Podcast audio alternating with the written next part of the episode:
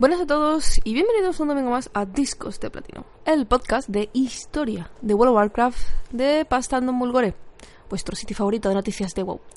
El día de hoy yo soy Willa, vuestra narradora, y vamos a hablar de Xavius, este señor, vamos a decirlo así, vamos a llamarlo señor, que va a aparecer en Legion, confirmado 100% un tanto transformado además, y del cual hoy vamos a conocer su historia, su desarrollo, sus dos muertes, sí, dos muertes entre comillas, y su una especulación sobre su regreso. Vamos a hablar de Xavius, que para aquellos que no lo ubican dentro del gran esquema de las cosas, podemos señalarlo a él como el gran culpable de que la Legión Ardiente apareciese alguna vez en Azeroth. Empecemos, como siempre, desde el principio de los tiempos, y esto es, nos situamos hace más de 10.000 años.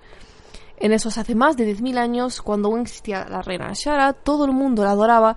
Ella, como buena reina fría y calculadora, se usaba del enamoramiento que causaba sobre sus propios súbditos para que ellos la quisieran e hicieran sus cosas. Y uno de sus grandes sirvientes, podemos decir su mano derecha, era Xavius, Lord Xavius.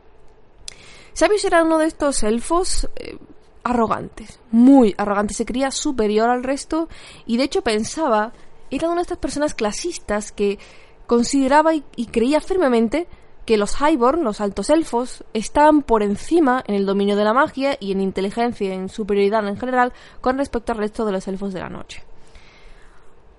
Era tan arrogante, se creía tan superior, que no solo em, era frío calculador, tenía esa fama de mala persona dentro de los propios elfos, sino además él mismo se cambió los ojos, ¿de acuerdo? Eh, digamos que hizo un Illidan, pero antes que Illidan. Se cambió los ojos por unas esferas rojas brillantes, algo así como para demostrar que era la superior y tal.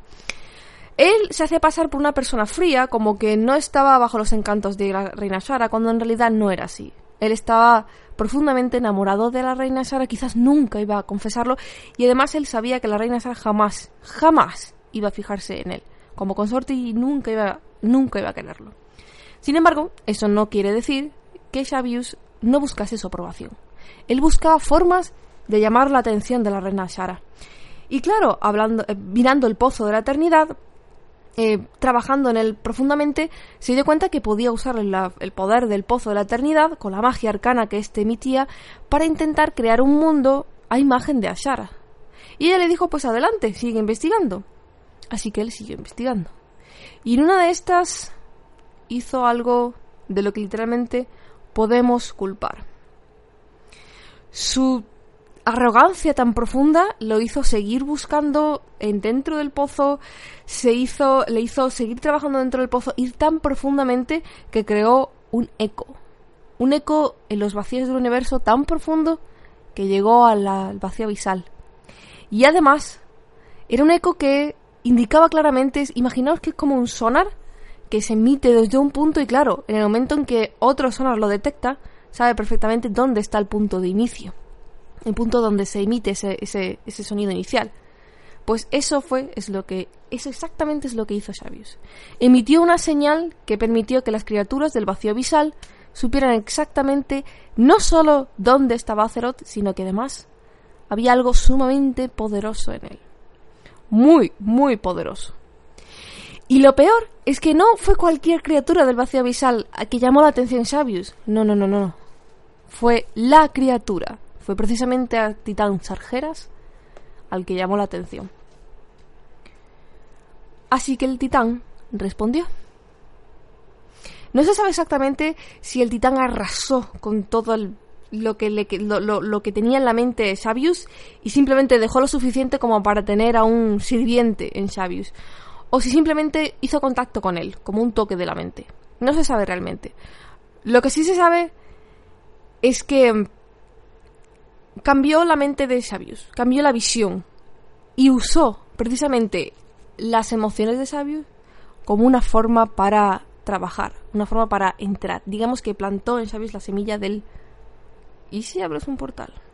Xavius, en el momento en que encontró a este ser tan supremo, tan superior, lo consideró un dios, lo consideró el dios, el único dios. De hecho, llegó hasta tal punto su arrogancia y su desconsideración a otras cosas que incluso a Lune la consideraba inferior, que Sargeras. Así que, ¿qué es lo que hizo? Buscaba, como siempre, la aprobación de la reina Sara y se fue inmediatamente a hablar con ella. Y le dice, hey, te voy a presentar a un dios. Te voy a llevar a... he contactado con un dios, he contactado con un ser tan superior como no has visto a nadie. Se llama Sargeras. Míralo. Y la reina lo escuchó escuchó el plan de Sabios y le dijo, hey, este ser superior me ha dicho que es posible que él pueda venir a Azeroth, que él pueda venir aquí y presente sus respetos a ti, Reina Sara. Puede venir con todo su poder, solo tenemos que abrir un portal, utilizar el poder del Pozo de la Eternidad, drenar el poder del Pozo de la Eternidad para crear un portal, por el que la Legión Ardiente sería el que comenzaría a entrar en nuestro mundo. Y la Reina Sara le dio permiso, porque ya vio un potencial, un potencial consorte Dijo, ¿cómo? ¿Un dios? ¿Que tú puedes traer en un portal? ¿Un dios? Mm, ese puede ser un buen marido. ¿A qué estás esperando, mi querido Xavius, para abrir el portal? Por supuesto, claro. Te, doy permiso. Sí que imaginaos la cosa. Él solo buscaba la aprobación de, Ashara, de una manera u otra. La idea de, por la que él comenzó a explorar el pozo de la eternidad en su infinita arrogancia es porque él pensaba que podía crear un mundo que fuera a imagen de Ashara, un mundo que impresionase a la propia Ashara, utilizando el poder del pozo de la eternidad. Cosa que se metió tan dentro y tan profundo que acabó dando una señal cósmica de, de información de aquí está Azeroth y además aquí hay algo súper poderoso en Azeroth al propio Sargeras. Y además cuando Sargeras contactó con Sabius, Sargeras utilizó todo lo que Sabius era como arma contra él para em, hacerlo creer como que... ¿Cómo decirlo? Para manipularlo. Que abrirá el portal y así Sargeras entrar en nuestro mundo. Y Xavius se lo que hasta dentro, hasta el fondo. Así que aquí tenemos un Xavius que comienza a abrir un portal. A utilizar el pozo de la eternidad para abrir un portal. Y en ese portal comienzan a entrar demonios. Fue literalmente el comienzo de la primera invasión. Y aquí volvemos a ver a la reina Sara. La reina Sara ya ha dicho que se utilizaba del poder que del poder de las emociones que ella creaba sobre sus súbditos para que ellos la quisieran y la protegiesen de todos. Entonces, cuando empezó literalmente los inicios de la de la de la invasión, cuando comenzó la invasión, em, la gente, los elfos de la noche empezaron a luchar contra los demonios, porque claro, los demonios empezaron a arrasar con todo. Y sin embargo, los elfos estaban convencidos de que su reina estaba en peligro, que tenían que ir a salvarla y empezaron a luchar contra los altos elfos, contra los altonatos. Y aquí vemos otra marca, otra seña de la suprema arrogancia de Sabius. Él pensaba que los altonatos eran los mejores que usaban la magia del pozo. Y se equivocó. Porque había gente entre los elfos de la noche, como por ejemplo Illidan, que tenían una gran afinidad con la magia y que eran capaces de drenar el poder del pozo de la eternidad de una forma muy eficiente y muy poderosa. Así que empezaron a tener problemas en la defensa del portal. Y aunque seguían teniendo el portal abierto, no podían, no, no lograban abrirlo lo suficiente como para permitir que Sargeras viniera. Ante lo cual, y esto estoy resumiendo mucho los eventos de la Guerra de los Ancestros, ante lo cual a Sara, que en realidad a Sara es la peor de todos, a Sara le dijo a Sabis, mi querido Sabis, si resulta que, por culpa de estos eh, plebeyos, no me estás dejando abrir el portal, no te están dejando abrir el portal porque no paran de drenarte la magia. ¿Por qué no cierras el portal? ¿Por qué no creas una barrera mágica que solo permita que los altonatos puedan utilizar y drenar el poder del pozo de la eternidad para que así se abra por fin el portal y que ese Dios venga a presentar sus respetos a mí? Y Sabius, que en realidad parece ser que es tonto, en realidad es un iluso, no, no es que sea realmente muy inteligente, así como decir es innovador, crea cosas nuevas. Me parece en ese sentido Ilida mucho más innovador de, buscar alternativas y formas diferentes de luchar o de aprovechar los recursos que tiene. A él, a, a, le tuvo que decir a Shara, sí, empieza a abrir el portal y, hijo mío, crea una burbuja y evita que otros drenen el eh, la magia del portal. Entonces, Xavius dijo, oh, mi querida reina, tienes razón, así un poco como facepalm. Y lo hizo. Creó esa burbuja protectora que no dejaba que nadie drenase el poder Nadie que no fuera los altonatos drenase el poder del pozo de la eternidad, con lo cual presentó un gran problema para la resistencia. Las resistencias, vamos a decirlo así, son los elfos que empezaron a luchar contra los demonios. En aquella, en este punto ya es como que se sabía que la reina Sara estaba en el ajo. Ya la gente sabía que la reina era un poco furcia. Y um, lo hizo. Sin embargo, no contó, como siempre, Sabius está demostrando ser una persona tan arrogante que subestima absolutamente todo lo que hay, no contó con la magia de los druidas, una magia completamente diferente de la magia arcana que tiene el pozo. Y sin embargo, magia. Y es aquí donde entra Malfurion y la lucha de Malfurion con Sabius por primera vez. Malfurion, usando su poder druídico, lo que hizo fue entrar a través, a través del sueño Esmeralda dentro de la propia barrera que había creado el propio Xavius y enfrentarse a Xavius, porque él usó otro, digamos, un atajo, que era el sueño Esmeralda, y luchar contra um, Xavius. Xavius, obviamente, cuando se dio cuenta de la intrusión de Malfurion, de lo que estaba haciendo, lucharon. Sin embargo, Xavius perdió. Supuestamente murió. ¿Pero realmente murió? Oh, no, no, no, no. no. Sargeras no dejó que muriera tan fácilmente, sino que tomó su alma, o lo que quedaba de ella. Y le dijo, no, mi querido sirviente, no. Aún puedes ser útil, y sin embargo te voy a castigar por todos tus fallos, porque no has hecho lo que yo te dije que quisieras que hicieras. Así que te voy a torturar un poquito. Voy a torturar un poco tu mente y además voy a torturar tu cuerpo. Voy a cambiarlo por completo. Vas a volver. Pero no vas a volver como eras antes, sino que te voy a convertir en una mejor eh, herramienta. Y es aquí cuando aparece Xavius, cuando vuelve, cuando vuelve a cruzar literalmente el portal eh, del pozo de la eternidad, entra de nuevo en Azeroth, pero ya como el primer satín o sátiro de Azeroth. No se sabe realmente si es el primer sátiro del universo, porque se supone o hay sospechas de que hay otros sátiros, em, como por ejemplo el planeta Shroth, em, que quizás no es realmente Xavius el primer sátiro del mundo, perdón, del universo, pero sí es el primer sátiro confirmado, sátiro confirmado de Azeroth. Y Xavius entra en Azeroth con dos misiones, solo dos misiones. La primera de ellas es convertir a todos los, o la gran cantidad de altonatos que pueda, en sátiros, convertirlos en una nueva forma demoníaca de mayor uso para Sargeras porque, uno, les daba más poder y dos, les daba más control sobre Sargeras. Sargeras tenía mucho más dominio sobre los sátiros que sobre los elfos normales. Aunque es cierto que Sargeras los podía corromper, en el tenerlos ya en forma de sátiro ayudaba mucho más a mantener ese, ese yugo, ese lazo de control y de dominación que Sargeras ejerce sobre todos sus súbditos, ¿no? Y esto lo hizo muy bien. Xavius cumplió súper bien con esa primera tarea. Empezó a convertir a muchos de sus amigos, empezó a convertir, a, corromperlos con promesas de poder y magia y, de supremo eh, de, supremo poder en general. Y lo consiguió, lo hizo bastante bien. Sin embargo, eh, también tuvo como contrapartida que algunos altonatos, como por ejemplo Darth Remar's eh, Sunstrider, um, empezaron a sospechar que quizás todo lo que Sargeras y Xavius les habían prometido no era realmente eso, sino que los estaban esclavizando. Y es cuando empezaron a separarse em, un grupo de altonatos y se escindieron del resto. Digamos que esta es la creación, gracias a Remar, de los altos elfos de Keltalas, que finalmente se acabarían convirtiendo en los elfos de sangre que conocemos pues, mucho, mucho tiempo después de muchas cosas, ¿no? Pero esta es la decisión. Darth Remar, em, de la Caminante del Sol, Sunstrider, ¿Caminante del Sol? no, no, estoy segura de la traducción, pero creo que sí.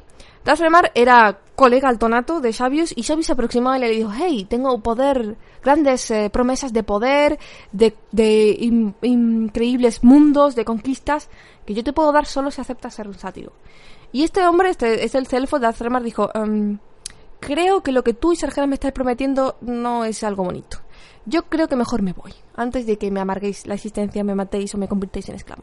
Y con esto, digamos, después de muchos caminos, que estoy simplificando mucho por, por ahorrar la historia, se convirtieron en los altos elfos de Keltalas. Xavius, como digo, triunfó en esa primera misión. Podemos decir que lo, que lo hizo bastante bien. Fue el primer sátiro de Azeroth. Y de hecho, no es casualidad que muchos de los sátiros que conocemos a lo largo de todo Azeroth tengan unos nombres que se parecen bastante al nombre de Xavius. O por lo menos que empiecen con X, ¿no? Sin embargo, la segunda misión que le dieron, que era atrapar a Malfurion Tempestira, aquel que había evitado por primera vez que se abriese el portal, que lo había derrotado por primera vez, Sargeras quería a Malfurion. Lo quería para ver para vengarse de ese ser que había evitado su casi su entrada en, en, en Azeroth al destruir esa protección de Xavius. Y falló miserablemente. Xavius falló.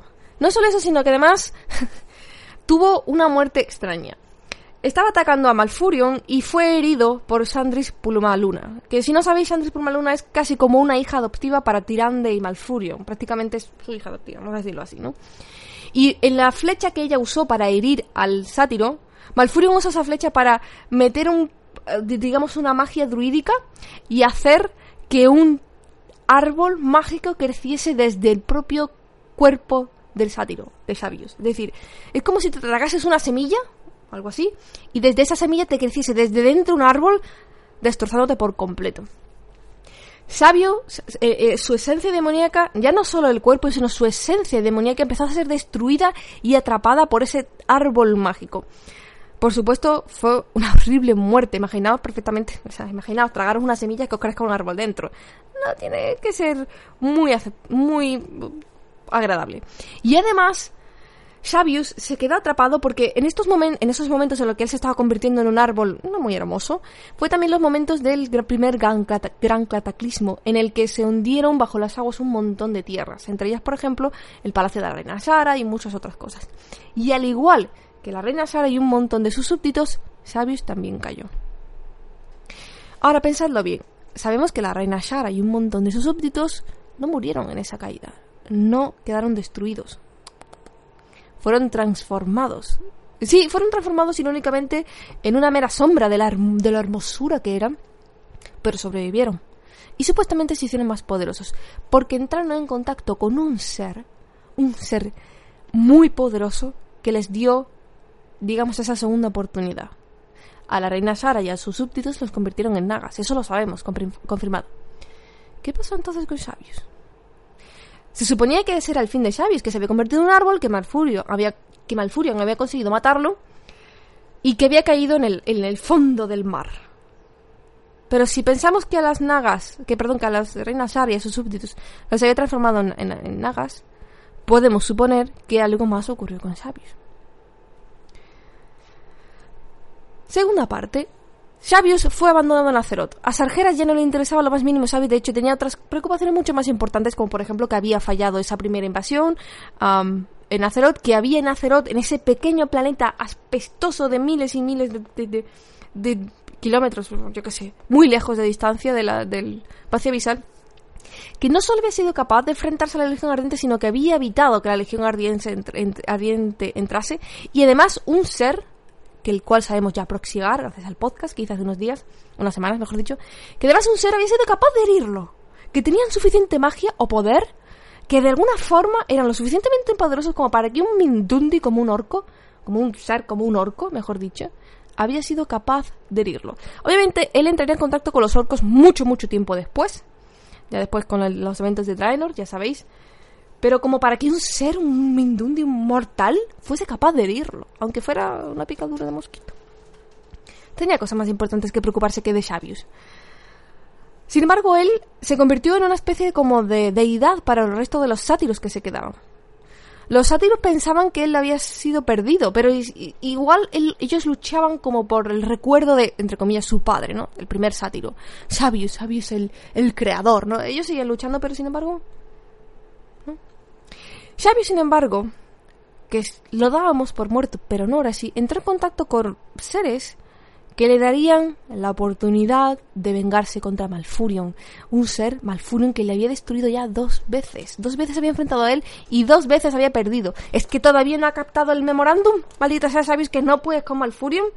Todavía no has captado, ¿verdad? Todavía no te ha llegado la, la, idea o la... No, era demasiado arrogante y se sentía demasiado frustrado y furioso como para rendirse ahora. Así que, bueno, el tiempo pasó. Mucho tiempo. Diez mil años. Y una amenaza de repente apareció en Azeroth. Una amenaza llamada el Señor de la Pesadilla o Nightmare Lord.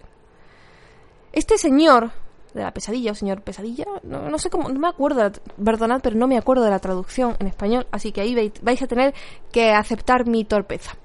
Nightmare Lord eh, intentó destruir las barreras que separaban el sueño esmeralda de Azeroth. Ya sabéis que Azeroth y el sueño esmeralda son dos cosas distintas, pero en realidad iguales. Digamos que el sueño esmeralda es como la copia original de Azeroth. Y lo que intentaba era separar las barreras que existían entre un mundo y otro y unirlos. De tal forma que mm, así podía moldear Azeroth en función de cómo él quisiera desde el plano del el sueño Esmeralda. Un poco después como lo que em, haría casi a la muerte con los eh, planos elementales, destruyendo la diferencia entre, o sea, la separación entre el plano elemental y el, plano real, y casi causando que todo el plano real colapsase en el plano elemental, cayendo en el, vórtice, ¿no? En la vorágine, mejor. intentó canalizar todos los sueños de todos los seres de Azeroth dentro del sueño Esmeralda a la vez. De tal forma que así, digamos que se formase una especie de succión, así como forma de succión, para que el mundo real fuera subido hacia el sueño esmeralda y que desapareciera el mundo real y quedase solo el sueño esmeralda. El mundo del sueño esmeralda. En ese momento él capturó también a Malfurion, que no sabéis si estaba echándose una siestecilla, ya sabéis, esas cosas. pero ya no. ya estas cosas la despertaron. Y capturó a Malfurion y empezó a torturarlo física y mentalmente. Y aquí vemos otra vez otro de los grandes fallos de Sabios. Sabios es una persona muy poco original. Nunca ha sido un villano capaz de innovar por sí mismo. ¿Por qué? Uno, su tortura psicológica era mostrar imágenes de Tirande siendo em, eligiendo a Illidan en vez de a Malfurion y además convirtiéndose ella en demonio. Lo cual es un poco de tortura, pero ok, no es muy original, usa su ser amada, ok. Sin embargo, la tortura física es lo que vamos a ver que es que no hay originalidad. ¿Por qué? Lo original fue que Malfurion lo matase a él convirtiéndolo en un árbol. Lo no original es que Xavius intentase acabar con Malfurion transformándolo a él en un árbol. Literalmente Xavius estaba vengándose de Malfurion intentándolo a él. Perdona. A un druida. Ser muy unido a la, a la naturaleza. Transformándolo en un árbol. Así que casi lo consigue, pero al final no, gracias a un montón de eh, otros, um, ¿cómo se dice? Otros seres como Tirande, Isera, um, Fandral también, al final falló. Consiguieron prevenir que la pesadilla, um, perdón, que el sueño Esmeralda y Azeroth se convirtieran en uno, se destruyeran casi lunamente y se reveló quién era, por supuesto, el Nightmare Lord, um, el señor de la pesadilla, que es nada más y nada menos que Xavius. Y también sabemos que en este cambio, en este proceso, Xavius cambió, se transformó. Y es aquí donde lo vemos, eh, digamos, podemos pensar que es aquí donde encaja la imagen que vemos de Legion. Si vais a la página oficial de Legion vais a ver, o quizás en este podcast, que según... Voy a intentar usar la imagen que sabemos de, de, de Xavius como imagen del podcast, pero si no es así, pues vais a la página oficial. La imagen que veis de, de Xavius no se parece tanto a un sátiro, no, por lo menos no a los sátiros que conocemos, que es realmente a la imagen que debería tener en función demoníaca, pero no, porque en la pesadilla esmeralda, en el resurgir de, en el sueño esmeralda, en ese episodio en el que él intenta vengarse de Malfurion, cuando aparece de nuevo Sabius está transformado, corrupto de nuevo, transformado en ese ser monstruoso con esas pinchos, ganchos, esa lengua rara, ese ser que parece metido en esteroides, ¿por qué? Y si lo miráis bien, quizás un poco suena a la corrupción que, te, que puede llegar em, por el Shah, ¿no? Como quizás pueda sonar un poco por el Shah. O pensadlo bien, ya casi hemos visto o hemos visto una transformación parecida en, otro tipo de, personaje de cómo los dioses antiguos transforman a sus súbditos. Si no pensad bien en Shogath.